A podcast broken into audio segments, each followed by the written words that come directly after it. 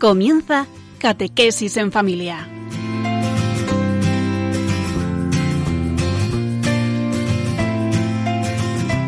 El sacerdote jesuita Diego Muñoz nos acompaña a lo largo de esta hora.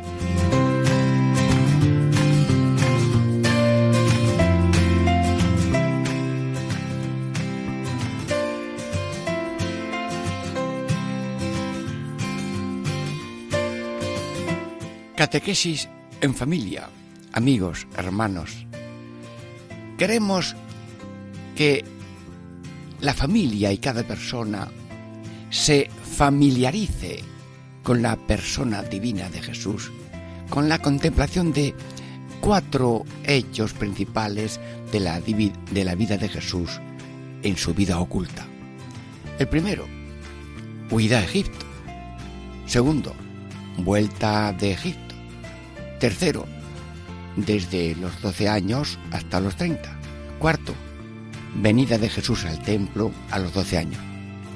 Hoy meditamos, contemplamos con sabor, con alegría, con ilusión, con la gracia de Dios, venida de Jesús al templo a los 12 años.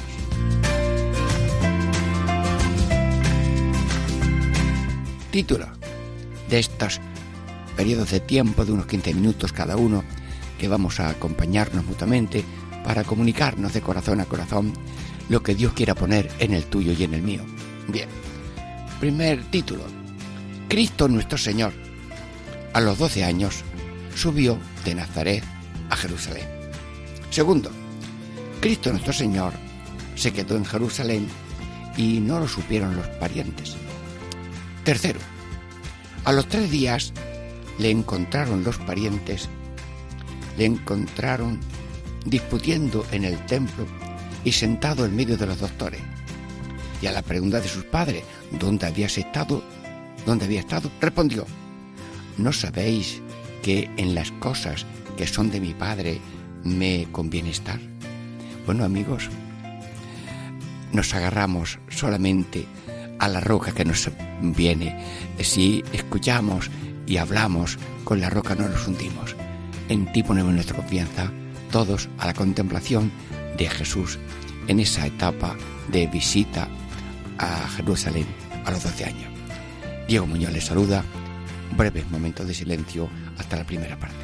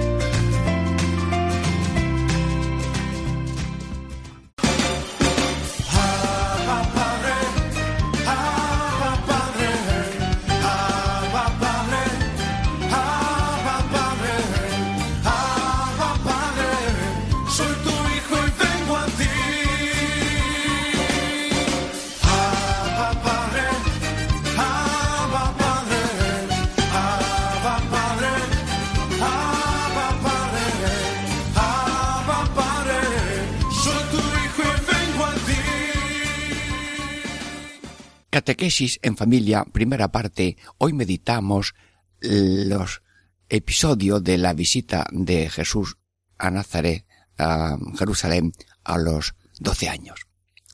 Bien, y bueno, le acompañamos a Jesús con su familia al templo, va mucha gente en el camino. Jesús, te acompañamos, somos Radio María. Tú tienes ahora doce años. Bueno, el ahora tuyo es también el ahora de ahora mismo. Bien, eh, pero mm, como estamos contemplando tu persona a la hora de los doce años, mientras caminamos a Jerusalén eh, con tus padres, eh, Radio María te acompaña y si quieres eh, hablamos de algo o tú nos hablas de algo. Eh, Jesús, eh, ¿en qué pensabas tú en este camino hacia mm, Jerusalén con tus padres? ¿En qué pensabas? Pensabas, bueno, pues pensabas lo normal, lo sencillo, eres hombre verdadero, Dios verdadero, pues vas haciendo, hablando, ayudando, llevando algo, Pero mm, tú que estás en ese presente eterno, tú que eres contemporáneo de todos los tiempos, tú que eres contemporáneo de ahora mismo, ya desde tu vida gloriosa y resucitada, eh, dinos algo de esta etapa de las personas a los doce años. Sí, es ya un comienzo de la edad madura, ya se ha salido de la infancia y, mm, esa infancia que tenemos nosotros todos, eh, ¿en qué consiste? Sí, la infancia está natural un poco inconsciente es que yo soy el centro, en que todo es para mí y que todo lo que veo lo cojo y todo lo que me pone la mano me lo como. Es decir, eh, hay una etapa infantil en todo el momento y nosotros todos. Bueno, pues Jesús te confesamos que todos los oyentes y todos tenemos un poco de niño chico por dentro y me gusta, no me gusta y eh, voy, no voy o un poco de gregarismo, todo sí, yo también bien, Bueno, y mm, cómo se pasa de esa, ese niño chico a una madurez, que tú ya con los 12 años, pues era mm, entonces como un comienzo de madurez. Bueno, pues dice San Juan de Ávila que mm, aconseja a la humanidad, a nosotros aquí presentes, quítate los pañales de niño chico. Sí, sí, ese niño chico que tenemos todo dentro. Y y cómo es el vestido de la madurez de hombre y mujer vestidos del querer de Dios. Jesús, ¿qué te parece la opinión de un santo tan grande, doctor de la Iglesia Universal, San Juan de Ávila, vestido del querer de Dios? Tú también tienes una túnica, ¿verdad? Mm, vas a Jerusalén, todo limpio, pobre, pero limpio, pero tu vestido interior, desde los doce años, también era esto que aconseja luego ese santo tuyo, doctor de la Iglesia Universal, tu Iglesia, vestido del querer de Dios. Bueno, pues Jesús, dame gracia a mí y a todos los radioyentes de no estar así niños ahí jugando en la playa, casi con un bañador muy corto, sí, mm, vestido del querer de Dios. Lo que tú quieras, Señor, eh, como tú quieras, cuando tú quieras, y solo porque tú lo quieres. Bueno, esto es muy profundo, Jesús, pero yo no quiero vivir de palabritas, yo quiero vivir de gracia, y como tú eres el portador de la gracia, de toda gracia, bueno, pues yo ahora mismo te pido para que esa infancia espiritual que tenemos todos, mayores y jóvenes y niños, pues que no dure mucho tiempo, sino que se vaya transformando en madurez, vestido del querer de Dios. Lo que tú quieras, cuando tú quieras, como tú quieras, solamente porque tú lo quieras. Bueno, y ¿por qué vas ahora a Jerusalén? Bueno, porque en Jerusalén, ¿a, qué vas? Bueno, todo el que va a un santuario o a una iglesia va en alguna manera a un encuentro con Dios. Sí. Va a orar y va a cumplir alguna promesa o algún rito de familia o alguna costumbre del pueblo a que él pertenece. Bueno, pero entonces, ¿a qué se va el templo? se va a divertirse, se va uno a, turismo, se va uno a sacar fotos, ¿a qué se va? Se va a un encuentro con Dios. Y toda peregrinación a los templos, a los santuarios, que es algo tan bonito, es eso, un encuentro con Dios en ese tiempo, en tiempo sagrado. Es verdad que tú has dicho, Jesús, ya de mayor, que a Dios se lo encuentra en todo espacio y tiempo cuando se le busca en espíritu y en verdad. Pero yo te pido, Señor, ahora mismo, por tantas peregrinaciones, por tantos, diríamos, centros de mm, de visita a, los templos y a los santuarios. Recuerdo que me dijeron que en el santuario de Alta Gracia de la República Dominicana, una familia humilde, sencilla, sí, como la tuya, que va ahora mismo a Jerusalén, pues cogió sus niños y a pie y en largas caminatas, pues unos treinta kilómetros avanzaron hasta la mm, Basílica de la Virgen de Alta Gracia y aquella basílica tiene una entrada y subida hacia, por la izquierda hacia la altura donde está la Virgen. Y la familia entera sube por aquella escalera, se pone delante de la imagen, le presentan los niños, quieren tocar algo del tem de la Virgen o tal vez algún manto, y cuando están allí mirando y dejándose mirar por la Virgen de Altagracia, tu madre, que ahora vamos también con, con ella hacia Jerusalén, eh, ellos bajan por otra escalera paralela anterior. ¿Y dónde van? Pues van a los confesores y hablan con los confesores. Sí, nosotros no tenemos pecado. Eso cada uno lo dice, ¿no? Yo ahora me lo invento un poco. Mm, señor sacerdote, señor cura, usted está aquí para ayudarnos. Eh, yo no tengo así cosa mayor, pero conviene limpiar la casa del corazón que lo ha dicho San Juan de Ávila, confesarse, limpiarle la casa del corazón. Eh, seguramente no hay nada más que polvo del camino, cositas pequeñas, pero ese acto de humildad, mm, de aceptar un sacramento de la penitencia, es muy bonito. Lo decía así San Juan de Ávila, limpiar la casa de Dios. Y luego también, mm, también, eh, ¿qué es confesarse? Pues bañarse en la sangre de Cristo, Jesús.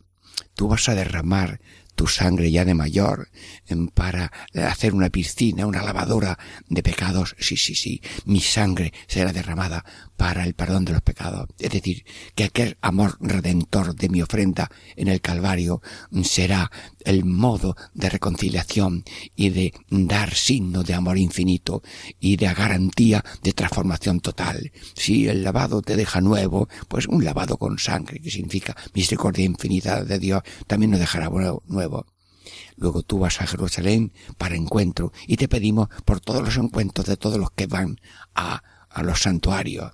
Mm, en Andalucía pues hay un santuario muy grande, la Virgen de la Cabeza, el Rocío, y yo recuerdo algunas coplillas que como yo tenía un compañero misionero popular, eh, José González de Quevedo, hacía muchas coplillas, y cuando íbamos de misiones decía, mira, eh, Diego, eh, me he inventado esta coplilla. Yo la, yo la repetía, dice, ay, no, no, esto tiene un sentimiento especial. Bueno, pero yo no tengo tanto tiempo.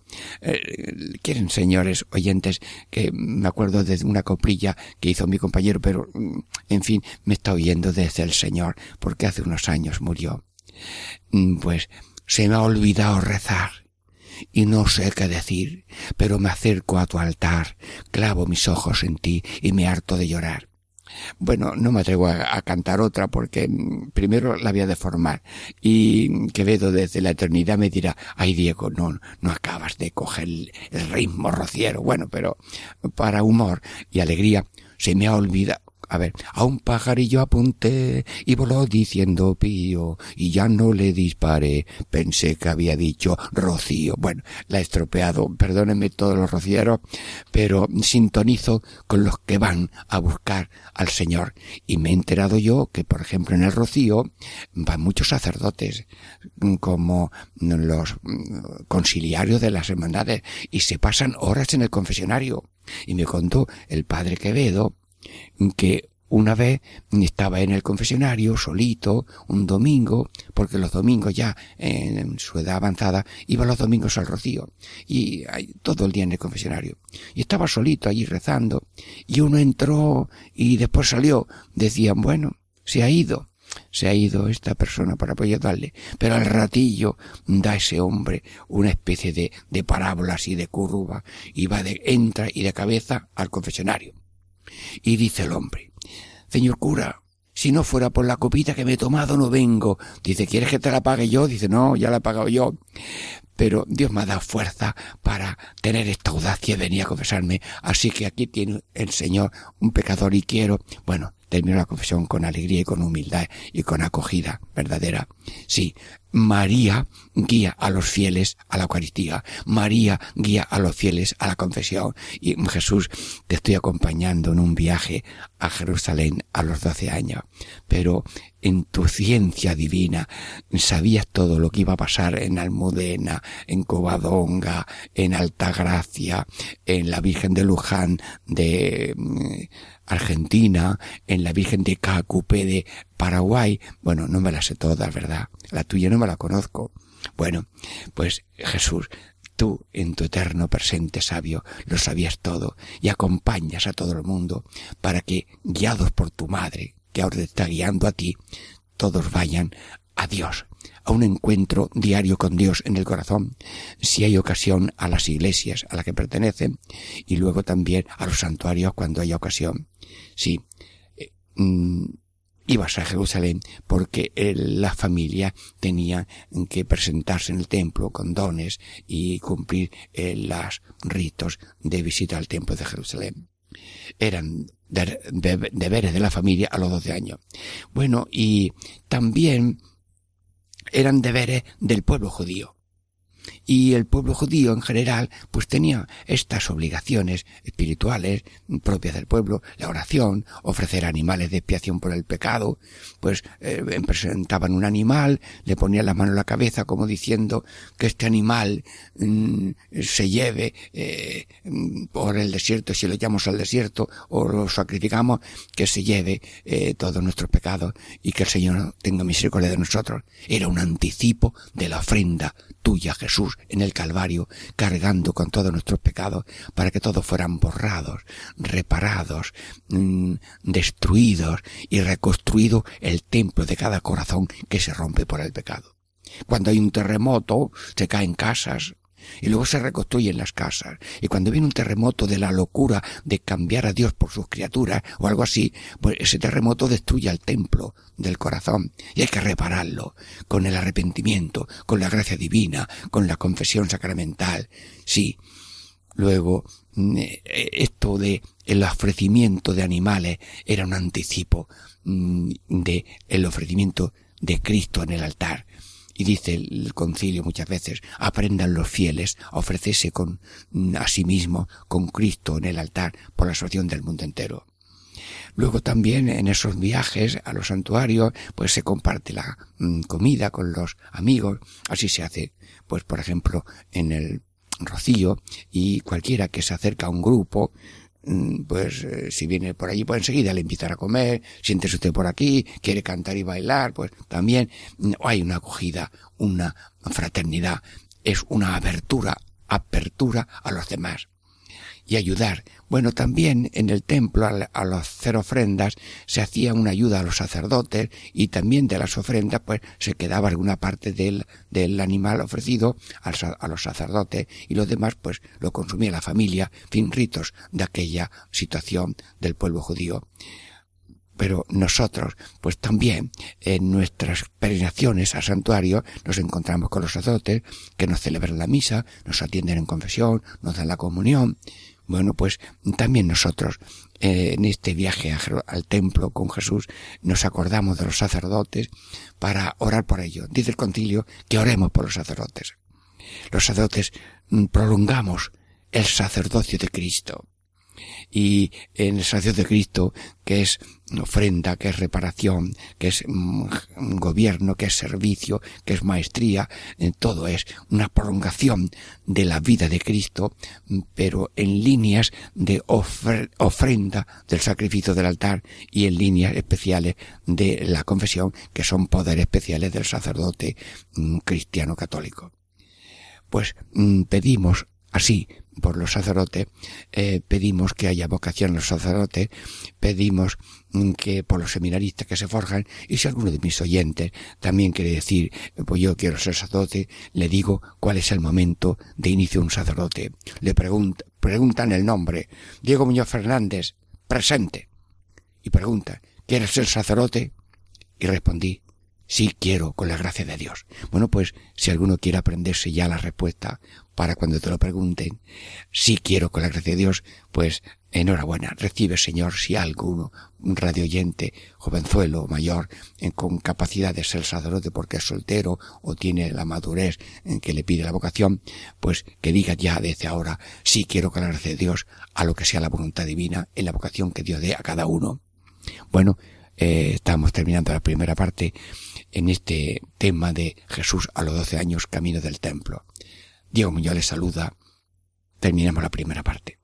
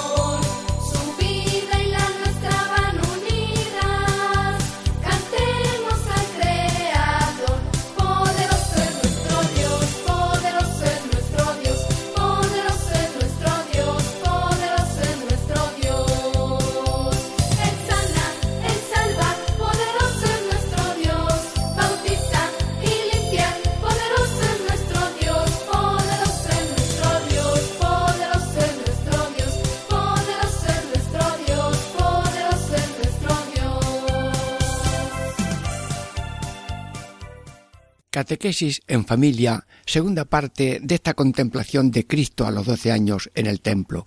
Mm, ¿Cuál es el título de esta segunda parte? Que esperamos contemplar con la ayuda de Dios vuestra benevolencia y con un deseo ardiente de que Jesús sea mejor conocido, más amado y más seguido, según la vocación que Dios le dé a cada uno. Cristo nuestro Señor se quedó en Jerusalén y no lo supieron los parientes. Bueno, pues amigos radioyentes, ¿por qué nos ponemos nosotros a buscarlo unos por un lado, otros por otro, unos por el huerto, otros por el, allí por el río, otros por el templo? A ver, a ver, a ver, y el que tenga pistas que enseguida lo encuentre y lo diga. O vamos nosotros en directo a buscarlo, a encontrarlo. Jesús, mm, estamos aquí en la plaza del templo. ¿Dónde vas? ¿Vas al templo? Sí. Mm, ¿Quieres aquí atendernos ahora mismo eh, a Radio María que estamos haciendo como una búsqueda de las lecciones que tú das con todos los episodios de tu vida? Jesús, eh, los hijos son para Dios y para la humanidad y son un don de Dios, ¿verdad? Dios ha dado al mundo un regalo que es tú, Jesús, y el Padre y el Hijo dan otro regalo que es el Espíritu Santo. Y todo ser humano es un don de Dios. Y cuando nace alguien, Dios ha dado un don a la humanidad. Sí, y cuando una familia tiene un hijo, aquello es un don. Dios ha dado un don a la humanidad. Luego Jesús, mirándote, los hijos son un don de Dios. ¿Para quién? Para Dios y para la humanidad. Porque la suerte de cada uno es Dios. Venimos de Dios y vamos a Dios. Pero también cada uno es don de Dios para hacer algo por el otro, para ayudar a alguien que te encuentre que lo necesite. Sí, el padre Arrupe dice una frase que no me acuerdo exactamente. Yo no quisiera irme de este mundo mm, sin, mm, sin convencerme de que algo bueno hemos dejado en él. No me ha salido exacto, perdone, la frase tan bonita que no la he retenido yo, pero eh, dejar este mundo un poco mejor de como lo hemos encontrado es la ilusión del padre Arrupe y en efecto lo habrá hecho sí, sí. Y nosotros, Señor, te pedimos que el paso por este mundo deje una huella no de maldad ni de destrucción, sino de creatividad, de servicio y de obras buenas y si alguna cosa mala la por la confesión. Los hijos son para Dios y para la humanidad, y también para los padres si las, lo necesitan. ¿Y qué son los hijos? Jesús, tú eres Dios, pero resulta que tú estás conducido por Dios. Y solamente haces lo que quiere el Padre Eterno. Y el Espíritu Santo, tú que eres hombre y Dios al mismo tiempo, del Espíritu Santo te conduce te conduce en línea de Dios, que es la pobreza, la humildad, la vida oculta. Luego te conducirá al desierto después del bautismo. Y luego te conducirá a elegir unos apóstoles que iremos meditando. Bien, mm, pero los hijos son conducidos por Dios. Conducidos por Dios y obedientes a Dios. Y luego mm, Dios puede pedir renuncias, eh, despedidas, dolores. Bueno, mm, como Dios te ha pedido quedarte estos días eh, para estar con él, padre y demás, pues claro, eso ha sido un dolor. Eso ha sido una renuncia, eso ha sido un desgarro un poquito. Pero tú has sido valiente y como tenías que hacerlo lo has hecho. Te has quedado. No por hacer daño, sino por una vocación que tú has recibido del Padre de hacerlo así, incluso para que María y José tengan una prueba en su fe y además pues los parientes te han buscado y no te encontraban para que también participen de alguna manera de la ausencia visible del Señor que nunca lo han perdido. Luego, también los seres humanos nos puede dar Dios un destino que supone salida del egoísmo, salida de ese nido de la comodidad, del de individualismo, para hacer aquello que Dios quiere y unos mm, salen por una vocación de casados, casadas, otros por religiosos, religiosas, otros por sacerdotes, mm, otros pues a lo mejor tienen una vocación de soltería que es algo muy grande y muy bonito. Sí, eh, a veces dicen, ah, usted no habla nunca de la soltería, de la soltera. Pues el Papa, mm, creo que era Pío XII, dijo, ¿qué sería del mundo sin las solteras? Porque la soltera pues se encarga a veces de cuidar los hijos de la hermana que tiene muchos, o la soltera cuida de los padres que son mayores, o a veces un sacerdote eh, mm, tiene una hermana que decide no casarse, incluso teniendo oportunidad para mm, atender a su hermano sacerdote que pueda desplegar un sacerdocio amplio y servicial. Sí, Dios puede pedir renuncias, puede pedir, eh, diríamos, dolores, pero eh, es bonito hacerle caso a Dios. Personalmente yo recuerdo que cuando a mis 18 años yo me despedí de mi madre, pues mi padre, pues eh, ella se quedó mirando desde la puerta, en mi casa tenía ya una bajada a los 30 metros, yo miré para atrás, ella miró para adelante, ya me contó que aquellos días le costó a ella, pero los, los hijos son para, para Dios y estaba mm, un hombre que tenía hijos eh, consagrados hablando con otro que tenía una hija pues farmacéutica. Y el padre de la farmacéutica le dice al otro labriego que tenía hijos consagrados oye tu hijo consagrado cuánto te gana una pregunta un poco mm, propia y dice pero tú que has estudiado no sabes que los padres son para los hijos y los hijos son para su vocación. Bueno, a veces los labriegos tienen una sabiduría natural que a veces no está tan fina en otros momentos, pero sin rechazar a nadie, mm, pero meditamos delante de ti, Jesús, eh, que te quedan los doce años, que hay que estar desprendido y disponible para cumplir en todo momento la voluntad de Dios. Sí, eh, el padre Tarín, con unos 21 años, 22, eh, también decide irse a la compañía de Jesús. Bueno, pues eh, dejó la casa que tenía en Valencia con sus familiares, estuvo ocho días andando hasta Madrid, eran tiempos difíciles, casi de guerra, y, y allí ya le escribió, he decidido venirme, yo quiero ser de Dios y para Dios, mm, voy a ver dónde me espera el Señor, y luego entró en la compañía de Jesús y fue un gran misionero que hace ahora muchos bienes desde el cielo que es amigo de Dios. Mm, Jesús, sigo mirándote, sigo aprendiendo de ti, sigo mm, que todos en esta audiencia con Radio María, tú con tus doce años, nos digas que tengamos, mm, diríamos, esa obediencia a Dios y ese cumplimiento de la voluntad divina a cada uno. Y los hijos son conducidos por Dios y los padres los padres son padres, pero no son Dios de los hijos, y por tanto el único que manda a los hijos es Dios. Claro que los hijos tienen que someter un poco su discernimiento a los consejeros espirituales y a los mismos padres. Bueno, Jesús, y yo ahora mm, contigo, ya eh, antes de estar hablando con los mm, doctores de la, allí de Jerusalén, mm, queremos preguntarte algo más. Eh, ¿Qué has hecho estos días? ¿A qué te has dedicado? Porque son tres días de dolor para tu padre, para, para José y para la Virgen María, tu madre, y, y ¿qué has hecho? ¿Qué has hecho? Orar, sí pues yo te pido, Señor, tener voluntad de orar y tener días o horas solamente para Dios. Y tú has tenido ahora días y horas para Dios, tu Padre, pidiéndole luz y gracia y fuerza divina, aunque eres Dios, pero como hombre necesitas también aliento divino para ser fiel a la vocación del Padre Eterno, tú que también eres Dios como el Padre y el Espíritu Santo. Una lección de oración. ¿Y, has estudiado? ¿Te has ido a la biblioteca? ¿Llevabas un libro? ¿Has estudiado? Sí.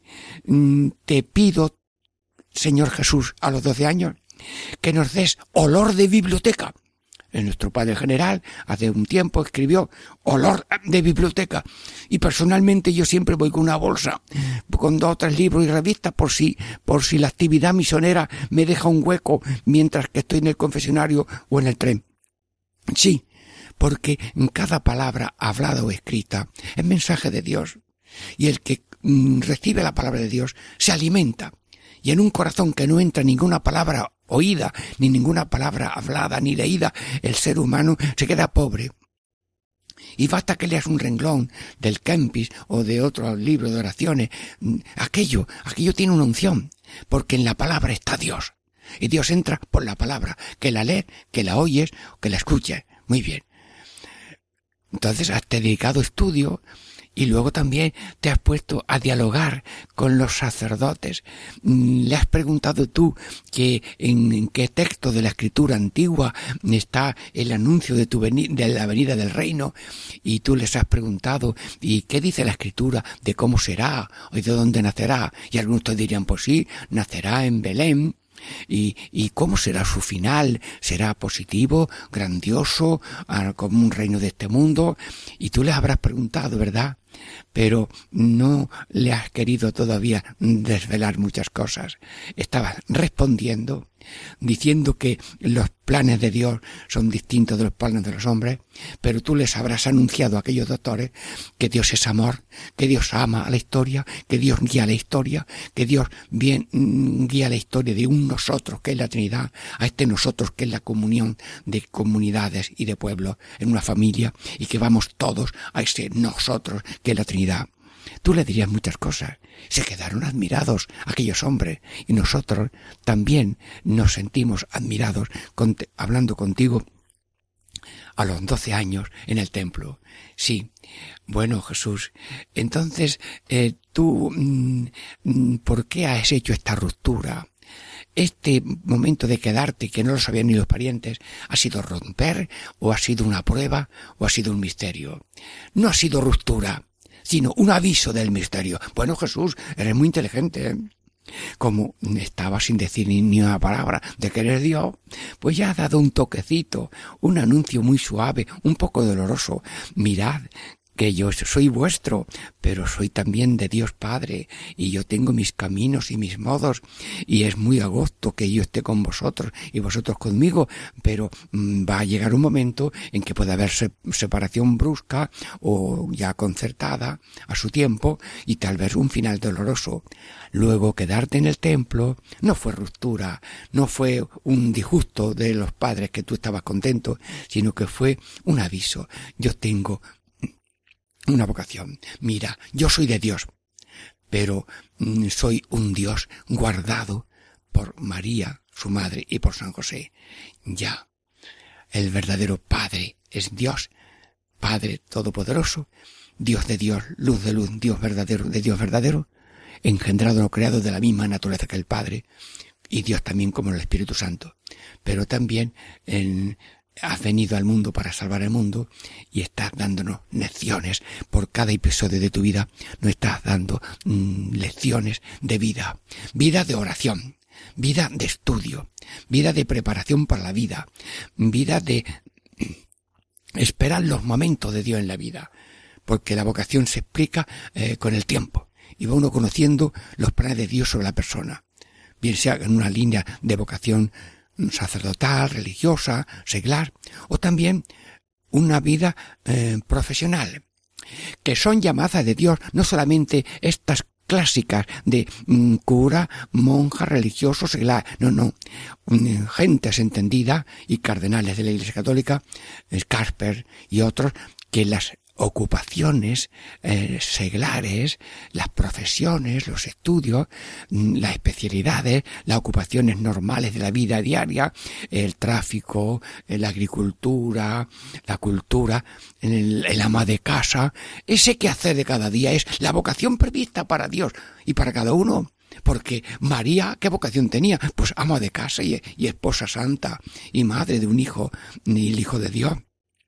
Luego, todo es sagrado, en distinto grado, pero todo es sagrado. La vida entera es una alabanza de Dios, una gratitud a Dios, una, mm, mm, una petición de perdón porque no llegamos a ser totalmente fieles y al mismo tiempo mm, una petición continua de Dios mío, ayúdanos, Dios mío, ten piedad, Virgen María, ayúdanos, San José, es una mano.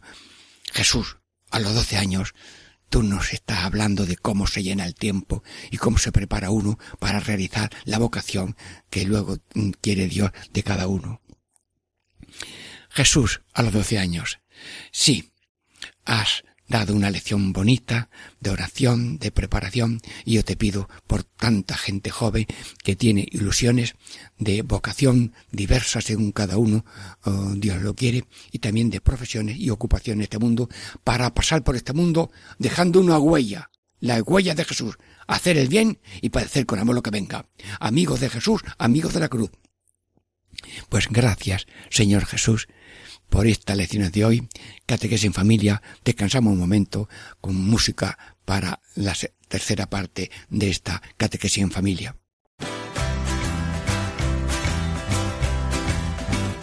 Ya llegó, ya llegó, el Espíritu Santo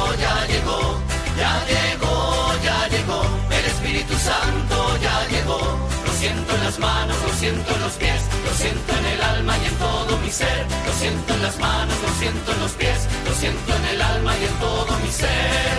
Aquel que caminó sobre las aguas, aquel que caminó sobre las aguas está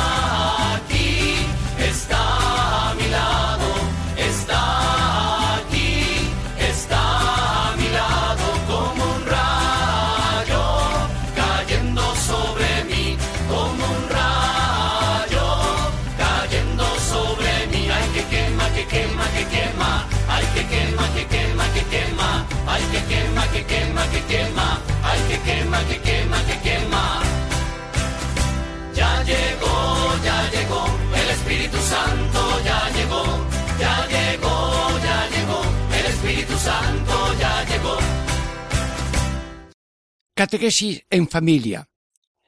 Hermanos, estamos en esta tercera parte de una contemplación de Jesús a los doce años en el templo. ¿Y cuál es el título de esta tercera parte? A los tres días lo encontraron disputando en el templo y sentado en medio de los doctores. Y a la pregunta de sus padres, ¿dónde había estado? respondió, ¿no sabéis que en las cosas que son de mi padre me conviene estar? Bueno, están frente a frente, pero no enfrentados, la madre y el hijo. Pero están como sentados, mm, pidiendo explicaciones, ni regañando, sino eh, comunicando una pena. No sabíamos dónde estabas, mm, has hecho esto, mm, porque has sido eh, bien. Mm, eh, Tengo, no tengo luz sobre este tema. Y ya el hijo le explica, es que yo tengo que estar en las cosas de mi padre.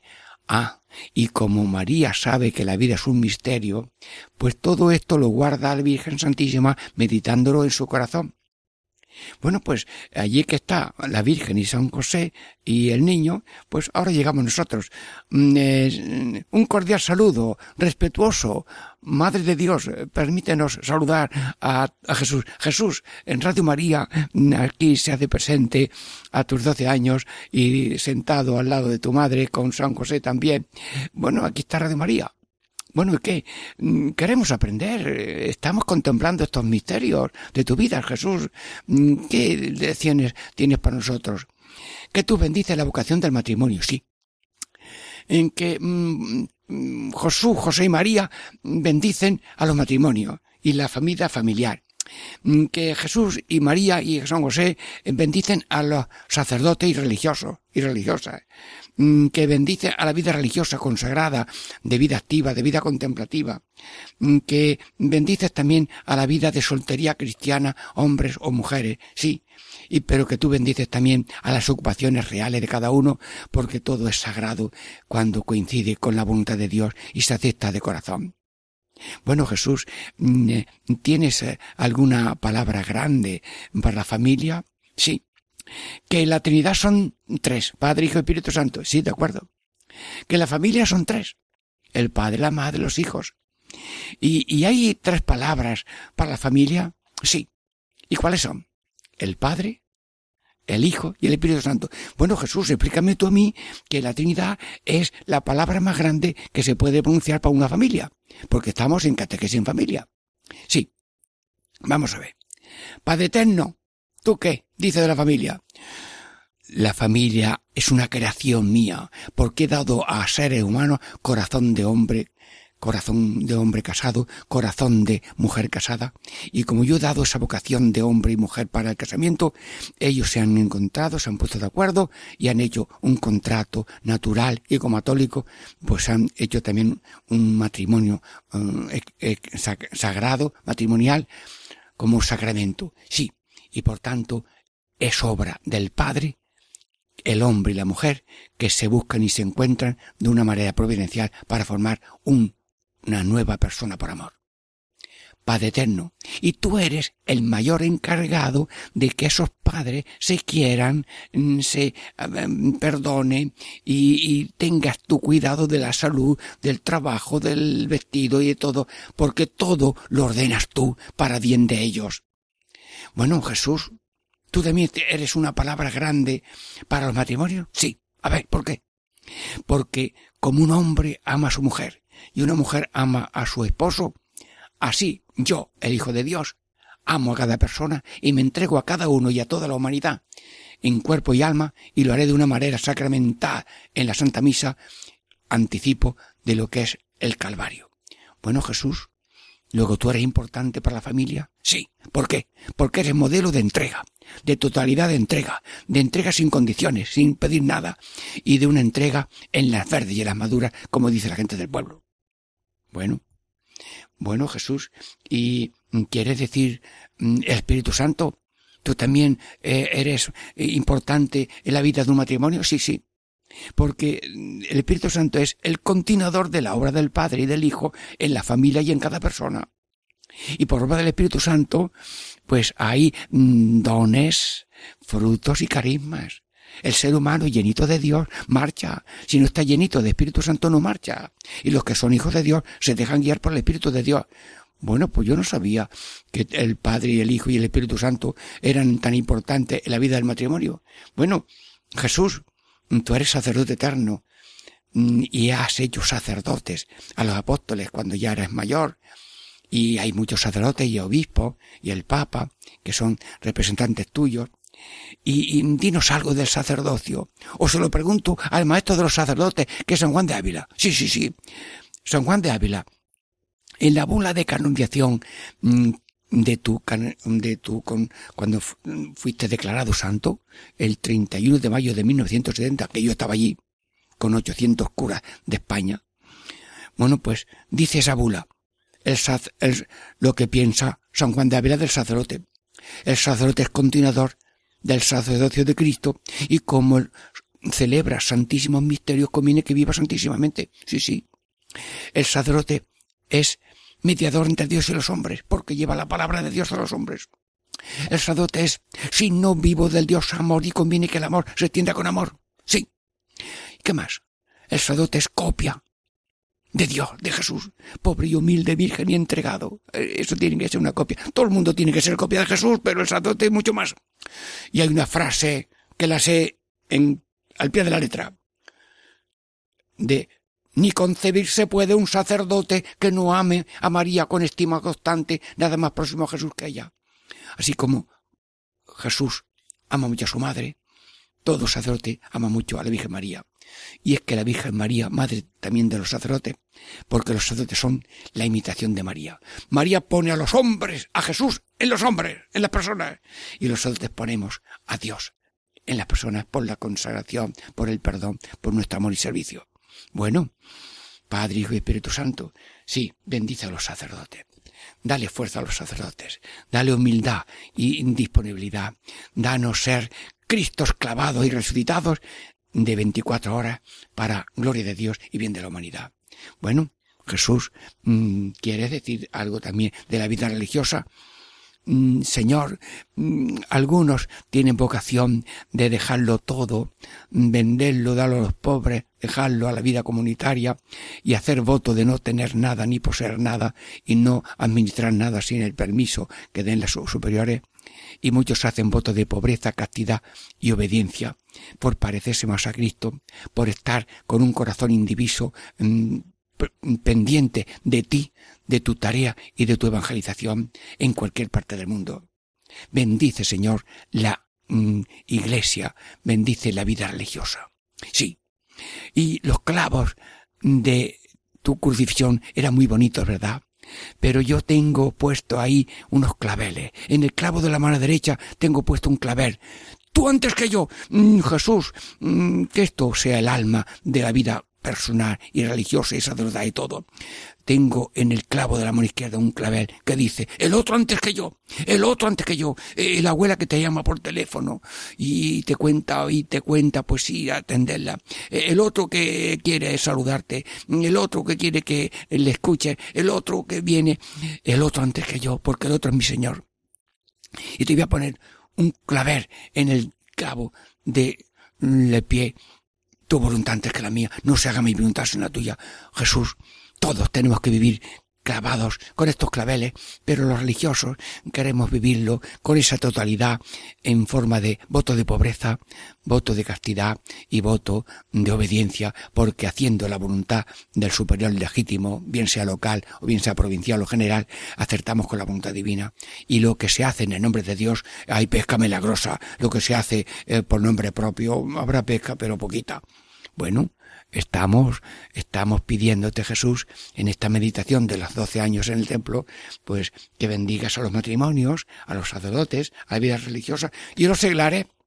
Dice el Papa que ha llegado la hora de los seglares. Los seglares no son cristianos de medio pelo, son cristianos de cuerpo entero, porque todo Dios y toda Trinidad está en el seglar por el bautismo, para que sea plenamente un Cristo en su realidad, personal, profesional, ocupacional y, donde esté. Y en donde está, está Cristo. Donde está, está allí Él como semilla, como luz, como sal, como fermento, como levadura. Señor Jesús, Jesús, que todo el mundo tiene que ser imagen viva de tuya, pero a la manera y a la vocación que Dios le haya dado, de sacerdote, de matrimonio, de vida religiosa, de vida seglar o de ocupaciones, porque todas las ocupaciones, hemos dicho antes también, son ocupaciones que tienen el mérito de ser Cristo. ¿Y por qué? ¿Por qué? Porque nosotros somos un misterio. Un caballo es muy bonito, pero no es misterio. Un gatito es precioso, pero no es misterio, es una criatura. Y un pajarito, hoy como canta, pero no es misterio. Nosotros somos misterio. Tú, Jesús, en nosotros y nosotros en ti. Y que no hay separación. Tú coges dos velas, las derrites y hacen una vela. Anda, ¿quién separa las velas? Pues el Espíritu de Dios y el Espíritu de cada uno se funde en una unidad y si le dejamos, nos dejamos llevar por el Espíritu Santo, verdaderamente somos hijos de Dios, hermanos de Cristo, templo del Espíritu Santo y heredero de la vida eterna. Señor, bendice los seglares los enfermos, los sanos, los cultos, los menos cultos. En los pueblos no encontramos gente que no sabe leer. ¿Por qué? Me encontré yo una mujer, mm, en un pueblo íbamos los sacerdotes buscando ancianos y, se asoman unas ancianas a la puerta para ver a los curas que íbamos por allí. Digo, pues ya tenemos aquí una. Entramos, buenas tardes, buenos días. ¿Podemos pasar? Sí, nos sentamos al lado de la lumbre. Y una abuelita de ochenta años.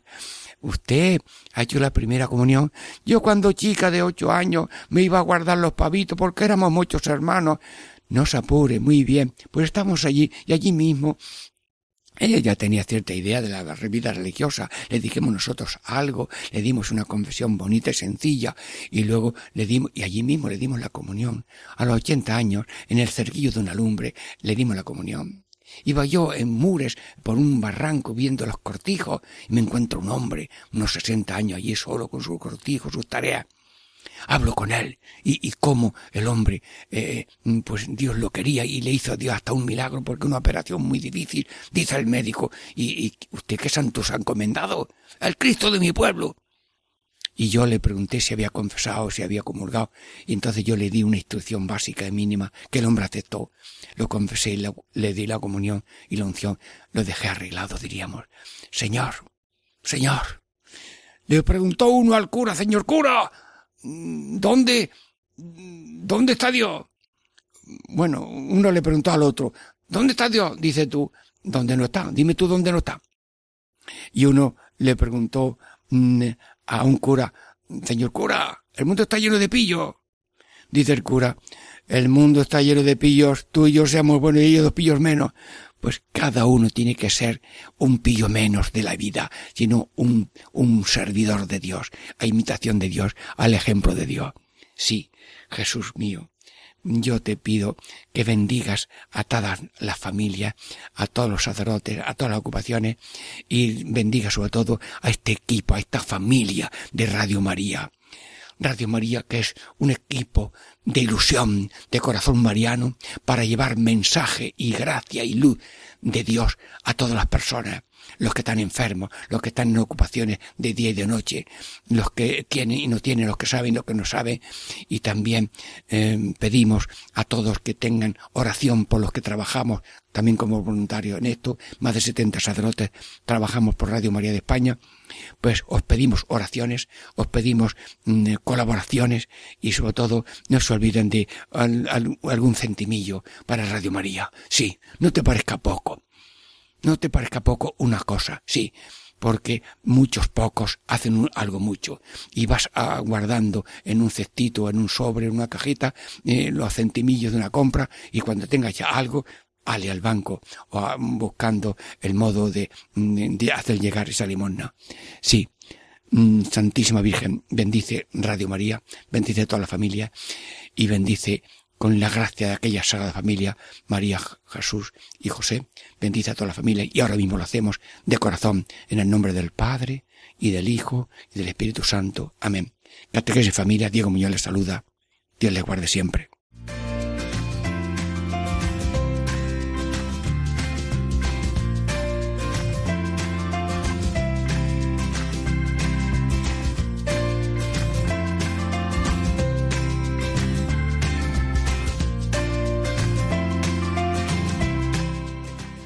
Y así concluye Catequesis en Familia con el Padre Diego Muñoz.